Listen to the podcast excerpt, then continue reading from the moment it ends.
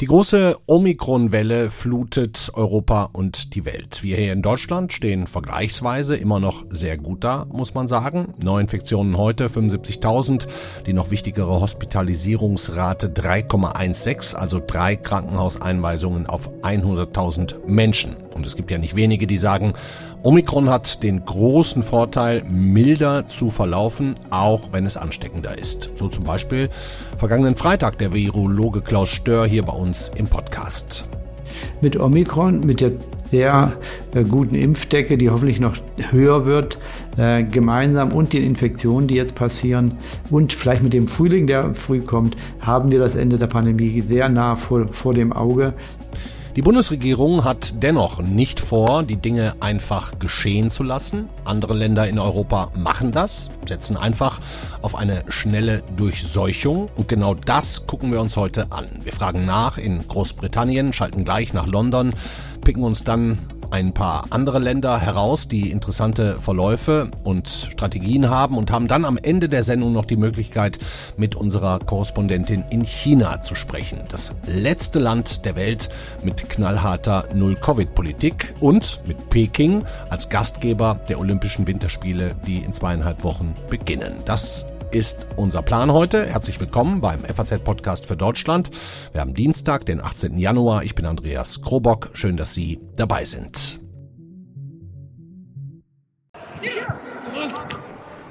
So hört sich ein Fußballstadion in Deutschland an. Ja, und so klingt eins in Großbritannien. Das wahrscheinlich einzige, was wir mit den Briten zuletzt in der Pandemie gemeinsam hatten, ist, sowohl bei uns als auch auf der Insel ist Omikron genau am 27. November zum ersten Mal nachweislich aufgetreten. Das war es dann aber auch schon, denn während wir dann im Dezember bis heute 2G Plus Einschränkungen aller Art eingeführt haben, hat Großbritannien eher nach dem Motto Augen zu und durchgehandelt. Volle Stadien, volle Pubs, keine Masken für unseren Gesundheitsminister Karl Lauterbach gefühlt der sichere Weg in die pandemische Katastrophe. Aber ist es so gekommen? Fragen wir direkt unseren Korrespondenten in London. Erstmal also, hallo Jochen Buchsteiner. Hallo Herr Krobock. Trotz des sehr lockeren Umgangs scheint die Lage bei Ihnen aber gar nicht übermäßig dramatisch zu sein. Äh, nee, also Drama liegt gerade nicht in der Luft, jedenfalls nicht, was Corona angeht. Äh, das Leben ist eigentlich wieder ziemlich zur Normalität zurückgekehrt, nachdem es ja zu Beginn der Omikron-Welle hier auch äh, viel Unruhe gegeben hat und sogar die eine oder andere Verschärfung der Maßnahmen. Ähm, jetzt ist aber eigentlich alles wieder, wieder ziemlich, äh, ziemlich beim Alten. Hm. Ähm, keine Impfnachweise, es gibt keine Tests in den Schulen. Die Isolationspflicht ist von, fünf, äh, von sieben auf fünf Tage verkürzt worden. Hm. Reisebeschränkungen gelockert und so weiter. Das heißt, wenn Sie jetzt irgendwie freitagsabends mal in den Pub gehen wollen und diese braune Suppe ohne Schaum trinken, dann brauchen Sie nichts vorzeigen, einfach so. Einfach rein. Ähm, man, man, soll eine Maske tragen auf dem Weg zum Tisch. Mhm. Man soll eigentlich auch nicht an der Bar stehen, aber das wird auch nicht immer so äh, streng kontrolliert. Hm. Also ist es so, dass nicht nur die Infektionszahlen jetzt peu à peu zurückgehen, sondern auch die Krankenhauseinlieferungen mit Covid gar nicht mehr weiter zunehmen? Ja, die stagnieren äh, so bei etwa 2000 am Tag seit, seit äh, zwei Wochen ungefähr, mhm. ähm, während die anderen Zahlen alle zurückgehen. Also sowohl die Infektionszahlen, die lagen ja vor, na, so um die Jahreswende noch bei über 200.000. Da sind wir jetzt bei 80 plus, 80.000 plus. Also immer noch etwas über dem, was zumindest heute in Deutschland gemessen wurde. Das äh, Gleiche gilt auch für die, für die Sterberate. Ja. Das, die hatten wir ja, die lag bei zwischen 100 und 200 eigentlich seit dem Sommer und schoss dann kurz ein bisschen hoch, auch um die Jahreswende, so auf 240. Und jetzt sind wir wieder bei unter 100. Hm. Man muss, man muss ja auch sagen, es ist nicht so, als tue die Regierung gar nichts ähm, und lässt alles laufen, sondern sie gibt ja tatsächlich eine Menge Geld aus für die Impfkampagne. Ne? Get Boosted Now ist da der Slogan. Und da gibt es auch schon Ergebnisse, wie sehr der Booster bei einer Omikron-Infektion hilft. And what they've shown now with new data is that we look at people who've had the booster, who are over 65 and are now three months from their booster, what we're seeing is that the boosters are holding up in terms of greatly reducing the risk of having to be admitted into hospital. And that's a really important result. Das war Professor Ann Johnson, Präsidentin der Academy of Medical Sciences. Sie sagt, mit einer Boosterimpfung sinke doch das Risiko einer schweren Erkrankung signifikant. Und darauf, Herr Buchsteiner, setzt Großbritannien. Wie erfolgreich ist denn die Impfkampagne? Die Impfkampagne ist ja von Anfang an sehr erfolgreich gewesen, weil, weil ja sehr früh äh, auch begonnen wurde zu impfen und auch die Boosters wurden früher eingeführt als anderswo. Allerdings muss man sagen, dass mittlerweile die meisten europäischen Länder aufgeholt haben. Also ich glaube, äh, die Impfquote jetzt in, in Deutschland ist nicht viel anders als, äh, als die Impfquote hier. Was Wissenschaftler oft noch anmerken, ist, dass es hier ähm, vermutlich noch eine darüber hinausgehende ähm, Schutzrate gibt, die, die darin begründet liegt, dass einfach sehr viel mehr Menschen in Großbritannien die Krankheit hatten mhm. und sozusagen natürlich geschützt sind. Ähm, also, so dass man vielleicht die Impfquoten alleine nicht nur vergleichen kann, sondern dass diesen Faktor auch mit einberechnen muss. Das heißt, da gibt es dann bald die, ja vielleicht ja fast schon ersehnte Durchseuchung. Da, ja, einige Wissenschaftler sagen, dass wir da schon sind und, mhm. äh, und, und insgesamt ist die Stimmung auch so, dass, äh, also auch in meinem Bekanntenkreis hat fast jeder Zweite jetzt äh, von irgendeiner einem positiven Testresultat zu berichten, aber keine großen Symptome mehr und äh, insgesamt ist der, der Eindruck, dass man jetzt diese Omikron-Variante vielleicht auch nicht mehr ganz so ernst nehmen muss. Ähm, und das trägt natürlich auch zur Entspannung bei. Hm, nächste Woche Mittwoch, am 26. laufen die noch wenigen geltenden Corona-Maßnahmen aus. Ähm, welche sind das überhaupt noch und, und werden die dann auch einkassiert? Davon geht im Moment, gehen alle aus. Das sind im Grunde Kleinigkeiten. Das ist eine Ausweitung der Maskenpflicht. Die wird wieder zurückgenommen werden. Dann gab es die Empfehlung, im, äh, im Zweifel, wenn möglich, von zu Hause zu arbeiten, statt ins Büro zu gehen. Mhm. Und äh, das dritte waren äh, Impfnachweise in sehr geringen Fällen, also zum einen äh, bei Großveranstaltungen mhm. und zum anderen äh, bei, äh, bei Nachtclubs. Lassen Sie uns zum Schluss mal auf Boris Johnson kommen, den Premierminister. Der soll gerne Lockdown-Partys gefeiert haben. Auch am Vorabend von Prinz Philipps Beerdigung soll auch seine Mitarbeiter zum freitäglichen Afterwork-Getränk angestiftet haben. Ähm, bei der Queen hat er sich inzwischen entschuldigt, aber die Frage ist, kommt er damit durch? Wir hören mal einen kurzen Ausschnitt aus dem Parlament. So, the Prime Minister didn't spot that he was at a social event. that, that's the excuse, isn't it? Come off it. I mean, how stupid does the Prime Minister think the British people are? Der Labour-Politiker Chris Bryant war das. Er verhöhnt Johnson, sagt come off it. Sowas wie, Mensch, jetzt ist mal gut. Für wie doof, sagt er weiter, halte Johnson. Die Briten, Herr Buchsteiner, verkauft Johnson das Volk für dumm? Na, man kann schon ein bisschen den Eindruck kriegen. Also äh, die Tatsache, dass es geht ja vor allem jetzt um eine Party äh, am 20. Mai 2020, äh, zu der ähm, sein persönlicher Referent eingeladen hat. Und diese Einladungsmail, die er an 100 Leute verschickt hat, lässt keinen Zweifel daran, dass es da nicht um ein Arbeitstreffen ging, sondern darum, das herrliche Wetter zu genießen und den Alkohol selber mitzubringen. Und äh, Johnson ist auf dieser Party gewesen, das hat er inzwischen zugegeben, aber den Eindruck habend für 25 Minuten, dass er auf einem Arbeitstreffen ist.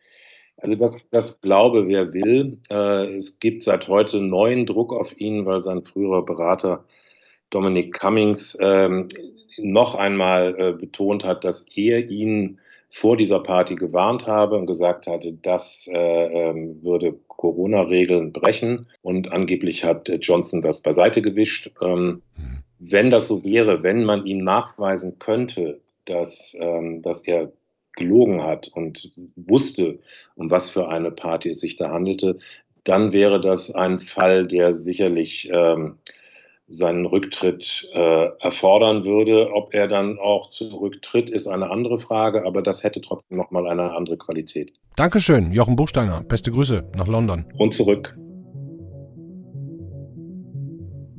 Die Briten stehen also kurz vor der Durchseuchung oder, wie es der eine oder andere glaubt, haben sie sogar schon erreicht. Die berühmte Herdenimmunität, die ein normales Leben wieder ermöglicht. Schöner Gedanke eigentlich. Worin sich die meisten Länder oder viele Länder und deren Regierungen und Gesundheitsministerien unterscheiden, ist die Risikobereitschaft, ist die Bereitschaft, einen Preis dafür zu bezahlen, einfach laufen zu lassen, wie in England oder im Übrigen auch in Dänemark. Es gibt eine heute veröffentlichte Studie der Oxford University, welche Länder weltweit die härtesten Maßnahmen gegen Corona erlassen haben über die vergangenen zwei Jahre. Ein bisschen überraschend stehen die Fidschi-Inseln auf Platz 1, aber von 180 Ländern nach diesen Kriterien die zweithärtesten Einschränkungen gab es in Deutschland, bei uns.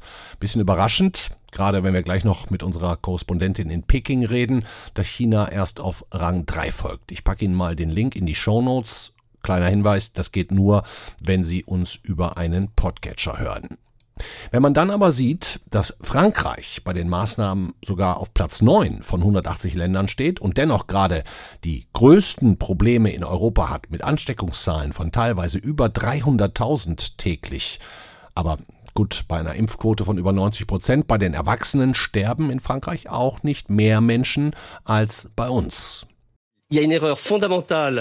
Es gibt einen grundlegenden Fehler, der bei dieser Argumentation gemacht wird, nämlich zu sagen, dass wir das Infektionsgeschehen nicht aufhalten können. Also lassen wir es laufen. Euh, Dabei können kleine, aber dennoch konsequente Änderungen unserer Einstellung die Dynamik einer Epidemie völlig verändern. Das war der französische Virologe Arnaud Fontanet. Was also ist die Quintessenz des Ganzen? Lässt sich mit härteren Maßnahmen Omikron aufhalten oder verzögert es am Ende nur den Zeitpunkt der Durchseuchung und gibt damit, klar, den Gesundheitssystemen ein bisschen mehr Zeit und Luft? Wir haben mal ein paar O-Töne eingesammelt von den Christian Drostens dieser Welt, den führenden Virologen anderer Länder und ihrem Blick auf die aktuelle pandemische Situation und starten mit dem amerikanischen Immunologen Anthony Fauci. Ich denke, dass Omikron in vielerlei Hinsicht mit seiner außergewöhnlichen, beispiellosen Effizienz der Übertragbarkeit letztlich so gut wie jeden finden wird. Diejenigen, die zweifach oder auch dreifach geimpft wurden, werden dem Virus ausgesetzt sein. Einige, vielleicht sogar viele von ihnen, werden sich infizieren. Aber höchstwahrscheinlich, von einigen Ausnahmen abgesehen, einigermaßen gut überleben. In dem Sinne, dass sie nicht ins Krankenhaus eingeliefert werden und nicht sterben müssen. Leider werden diejenigen, die immer noch nicht geimpft sind, die Hauptlast der schweren Folgen zu tragen haben. Auch wenn es von Fall zu Fall weniger schwerwiegend ist, wird bei einer so großen Zahl von Infizierten ein Bruchteil von ihnen, auch wenn es nur ein kleiner ist, ernsthaft krank werden und sterben. Und das wird unser Gesundheitssystem herausfordern.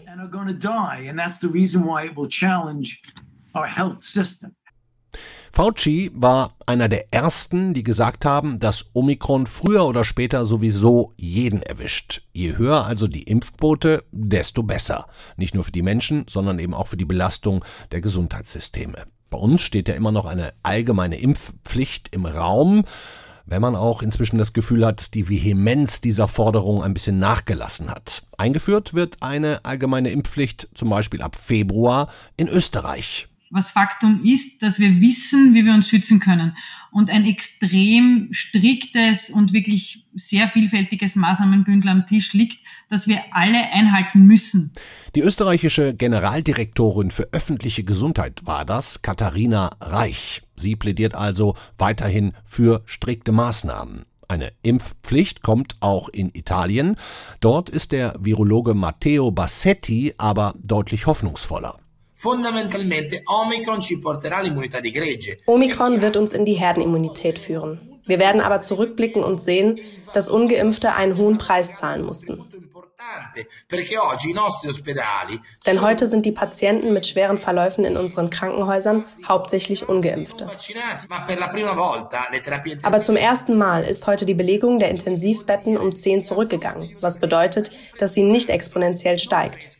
Und das im Hinblick auf den beeindruckenden Anstieg der Neuinfektionen. Ich habe keinen Zweifel daran, dass wir die fünf oder sieben Prozent, die uns für die Herdenimmunität fehlen, in den nächsten zwei bis drei Monaten erreichen werden. Im nächsten Frühjahr werden wir also eine Herdenimmunität haben. Eines der Länder, das am frühesten eine hohe Impfquote erreicht hat, ist Israel. Auch dort breitet sich Omikron gerade rasant aus. Von dort haben wir die ersten Studien gesehen, dass ein vierter Booster eigentlich gar nichts mehr drin bringt, also zumindest nicht ein paar Monate nach dem dritten. Ob es in Israel Grund zu größerer Besorgnis gibt wegen Omikron, das wissen die Israelis gerade selbst noch nicht so genau. Israel tritt im Kampf gegen Covid in eine neue Phase ein. Das Virus wird unter den Menschen zirkulieren. Die Zahl der täglichen Neuinfektionen wird aber keine Bedeutung mehr haben. Wir werden unsere Annahmen hauptsächlich auf das stützen, was wir in den Krankenhäusern sehen und vielleicht ein wenig auf die Tests der über 60-Jährigen. Also, und das ist alles. Unter uns gesagt, ich denke, dass dies eine Menge Auswirkungen hat auch auf den Green Pass und auch auf andere Dinge, an die wir uns schon gewöhnt hatten. Es ist eine Veränderung. Es ist eine echte Veränderung. Professor Cyril Cohen war das. Halten wir fest, Omikron kommt überall an, breitet sich mit hohem Tempo aus. Aber die Regierungen weltweit reagieren unterschiedlich. Was da richtig ist und was falsch, das wissen wir wahrscheinlich endgültig erst am Ende der Pandemie. Nicht geredet haben wir heute übrigens über Entwicklungsländer, Länder, die nur wenig Impfstoff zur Verfügung haben, Indien, viele afrikanische Staaten. Afrika ist ja bisher relativ verschont geblieben, zumindest laut offiziellen Statistiken. Die letzte Stippvisite unserer Covid-Hörreise um den Globus ist China. Man könnte mit dem, ja, etwas albernen Sack Reis Karlauer anfangen, denn wenn da nur einer umfällt, dann kümmert es uns vielleicht nicht so sehr, aber die Chinesen, die würden, analog zur Covid-Politik, wohl direkt alle Reissäcke verbieten. China ist das letzte Land mit einer Null-Covid-Strategie. Wenn nur eine Infektion gemeldet wird, dann gibt es direkt Lockdowns, Schulschließungen, Massentests und so weiter und so fort. Direkt immer das volle Programm. Wer jetzt denkt, boah, ja mein Gott, was interessiert mich China gerade? Wir haben hier genug Probleme. Es gibt natürlich, abgesehen davon, dass das Virus aus China stammt, aus Wuhan, auch aktuell mindestens zwei Gründe, warum es für uns wichtig ist. Erstens ist China ein wirtschaftlich wichtiger Absatzmarkt, Deutschlands wichtigster. Und zweitens beginnen in gerade mal zweieinhalb Wochen die Olympischen Spiele. Gründe genug also, zu unserer Korrespondentin nach Peking zu schalten. Hallo Friederike Böge. Hallo Andreas. Friederike, bei uns in Europa ist Omikron ja inzwischen schon die absolut vorherrschende Variante. In China allerdings noch gar nicht. Ne? Peking hat jetzt gerade den allerersten Fall gemeldet. Äh, Peking hat heute den dritten Fall gemeldet. Ach, den dritten jetzt. Mhm. Okay. Äh, genau, gerade eben ganz frisch. Ähm, in dem Sinne ist äh, Omikron sogar die dominante Variante, denn es gibt im Moment in Peking offiziell keine anderen Corona-Fälle. Irre. Ähm, insgesamt muss man aber, ist es aber schwer zu sagen, also welches, welchen Anteil hier äh, Omikron hat, weil das nicht so im Detail veröffentlicht wird wie in Deutschland. Stimmt es denn, dass man auch nachts aus dem Bett geholt werden kann, wenn man irgendwie positiv ist und von einer Art Corona-Polizei in Quarantäne verfrachtet wird? Also wenn man positiv ist, wird man ins Krankenhaus gebracht und wenn das äh, positive Ergebnis nachts kommt, dann wird es sicherlich auch nachts passieren. Ähm, was du wahrscheinlich meinst, sind ähm, Berichte über Leute in der Stadt Xi'an, die ähm, nachts in äh, Quarantänezentren gebracht wurden, äh, nachdem in ihrem Wohnblock ein positiver Fall aufgetaucht ist. Und das haben die Leute auch äh, äh, kritisiert. Also man muss sagen, dass insgesamt die Maßnahmen von Stadt zu Stadt sehr unterschiedlich sind. Ne? Ich gebe dir, ich geb dir mal ein Beispiel. Ich war gerade in Shanghai, ähm, just in dem Moment, in dem dort äh, vier Omikron-Fälle äh, gefunden wurden. Und ähm, dann bin ich zurückgereist nach Peking und drei Tage später wurde ich dann ähm, von meiner Corona-App gefragt, ob ich denn in dem besagten Stadtteil gewesen sei. Mhm. Ähm, das habe ich dann verneint, aber wenn es so gewesen wäre, dann hätte ich vermutlich äh, drei Tage in Quarantäne gemusst, hätte auf jeden Fall nochmal Tests machen müssen und auf jeden Fall für sieben Tage meine Temperatur hier irgendwelchen lokalen Behörden mitteilen müssen. Mhm. Das ist sozusagen die Null-Covid-Strategie ne, Chinas. Glaubst du denn, die Chinesen werden dafür immer und alle Zeiten dran festhalten? Ich meine, andere Länder mit ähnlichem Ansatz gab es ja. Australien, Südkorea, Thailand, Neuseeland. Die haben das aber längst alle wieder aufgegeben. Die Chinesen wollen das durchziehen. Oder, oder wird da auch gezweifelt? Ja, nee, ja, Zweifel gibt's hier schon, aber ähm, wir gehen alle fest davon aus, dass es bis Herbst, Winter hier keine Lockerungen gibt. Das hat politische Gründe und auch medizinische. Äh, der politische Grund ist der äh, große Parteikongress im Herbst, mhm. bei dem sich Xi Jinping eine dritte Am Amtszeit sichern will. Und bis dahin soll ja alles unter Kontrolle gehalten werden. Und diese Corona-Politik, die ist sehr stark mit dem Namen Xi Jinping verbunden. Deshalb kommt man da jetzt nicht so ohne weiteres wieder runter. Äh, und der andere Grund ist der medizinische, dass nämlich hier die Bevölkerung ähm, mit anderen Impfstoffen äh, geimpft ist als zum Beispiel in Australien.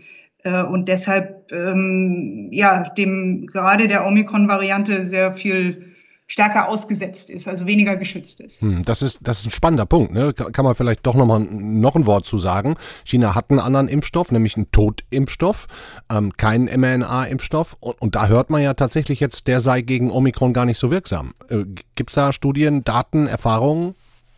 Genau, ja, es gibt, man muss sagen, die Studien sind sehr vorläufig und es sind, ähm, äh, die basieren auf sehr, sehr äh, kleinen ähm, Fallzahlen, aber die Tendenz geht auf jeden Fall in die Richtung. Ähm, und abgesehen davon ist es so, dass dieser Totimpfstoff auch anders als zum Beispiel BioNTech eben nicht äh, so schnell und so leicht an, an die neue Variante angepasst werden kann. Was aber im Gespräch ist, ist, dass China seinen eigenen mRNA-Impfstoff entwickelt hat, der jetzt ähm, zum ersten Mal für klinische Tests zugelassen wurde. Aber keiner weiß, also wie lange das dann dauert, bis der tatsächlich auch einsatzfähig ist. Hm, du sagst jetzt, äh, das ist so ein bisschen von Stadt zu Stadt in China auch verschieden, wie ähm, krass oder hart die Maßnahmen sind. Jetzt bist du nun mal in Peking, der, der Hauptstadt, und da kommt jetzt ähm, als nächstes, nach jetzt, wie du sagst, drei Omikron-Fällen, erstmal Olympia in zweieinhalb Wochen, die Winterspiele. Ähm, ziehen die das jetzt durch, auch wenn noch mehr Omikron-Fälle auftauchen? Ja, da äh, kommen sie jetzt nicht mehr äh, von runter. Also das wäre ein großer Gesichtsverlust, wenn, wenn, äh, wenn China jetzt die Olympischen Spiele absagt. Das halte ich für undenkbar. Ja. Ähm, aber man sieht ja schon, gestern wurde äh, bekannt gegeben, dass es keinen freien Ticketverkauf geben wird. Äh, das heißt, die, die ergreifen hier sehr, sehr strikte äh, Sicherheitsmaßnahmen. Das heißt, ähm, es wird Zuschauer geben, die kommen höchstwahrscheinlich von Staatsbetrieben mhm.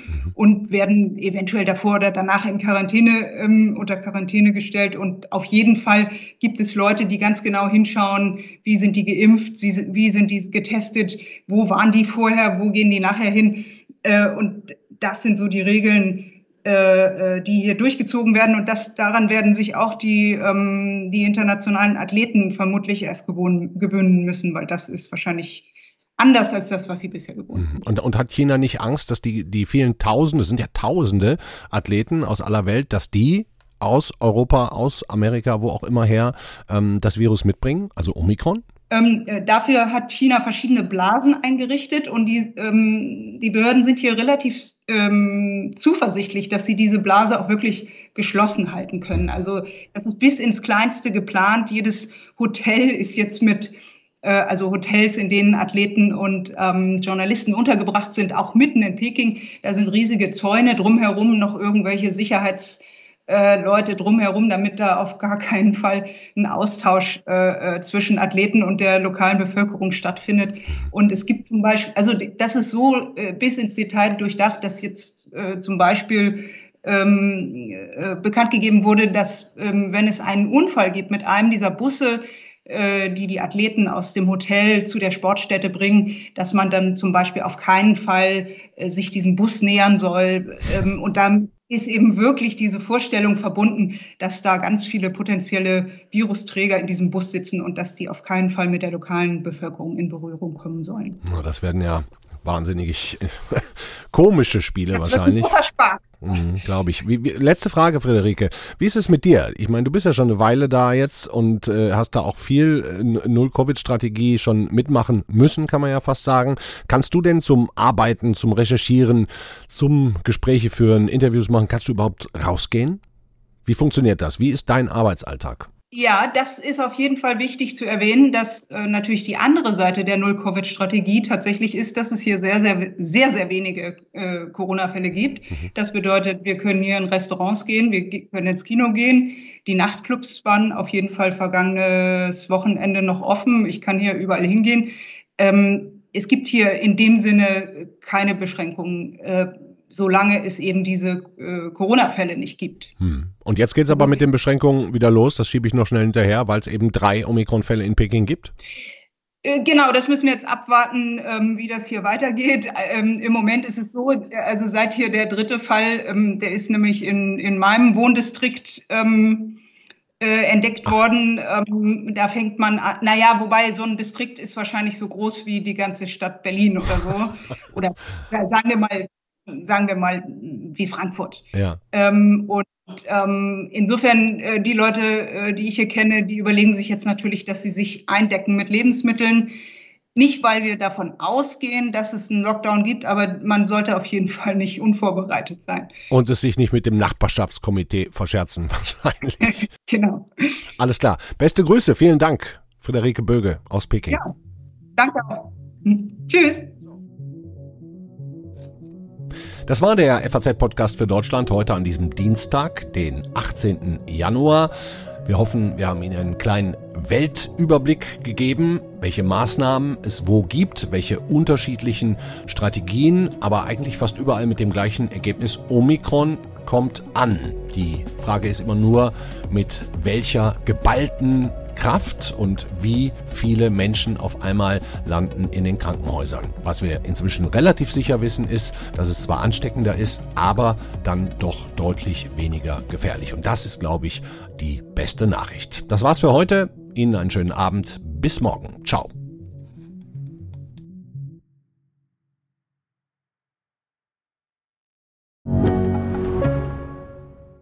Ich bin Dr. Robin John, Allgemeinarzt in Schönebeck. Das ist 15 Kilometer von Magdeburg entfernt. Und trotzdem zu weit, um hier Nachwuchs zu finden. Immer mehr Praxen im Salzlandkreis bleiben unbesetzt und Patienten haben lange Wege und noch längere Wartezeiten. Das muss sich ändern. Die besondere Nähe der niedergelassenen Haus- und Fachärzte ist in Gefahr. Was die Gesundheitspolitik jetzt dringend ändern muss, erfahren Sie auf rettetdiepraxen.de. you